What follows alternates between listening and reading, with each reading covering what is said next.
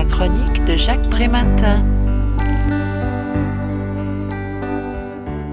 D'aménagement urbain à valorisation en passant par drogue, illusion, police ou rien, Yves Réherne nous propose dans son abécédaire de la jeunesse et des banlieues 52 entrées pour mieux comprendre la banlieue et envisager de la sortir de l'apartheid dans lequel elle a été enfermée depuis des années. Car si 750 quartiers étaient classés prioritaires en 1996, ils sont aujourd'hui 1300. Et les jeunes qui grandissent ont été à ce point saturés de promesses non tenues et tellement ballottés entre espoir déçu et colère ravalée qu'ils rejettent les institutions qui ont échoué à les insérer et sèment le désordre comme seule solution qui leur reste pour exister et faire entendre leur voix.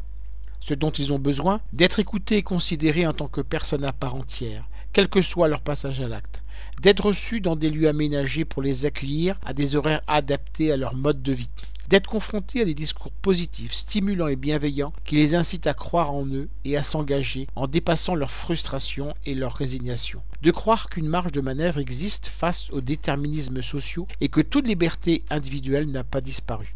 Mais apaiser durablement les tensions d'une jeunesse écorchée vive suppose l'existence de puissants dispositifs d'appui éducatif. Il existe des myriades de bénévoles et de professionnels généreux et enthousiastes, prêts à mener des initiatives les plus créatives, véritables catalyseurs et relais générant de la convivialité, suscitant de l'entraide, partant des préoccupations des habitants et les accompagnant pas à pas sans les déresponsabiliser.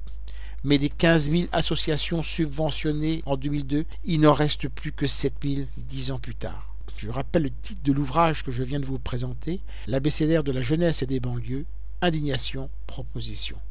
L'auteur en est Yves Rennes-Herm. Il a été publié aux éditions Champs Social en 2016 et son ouvrage est vendu 17 euros.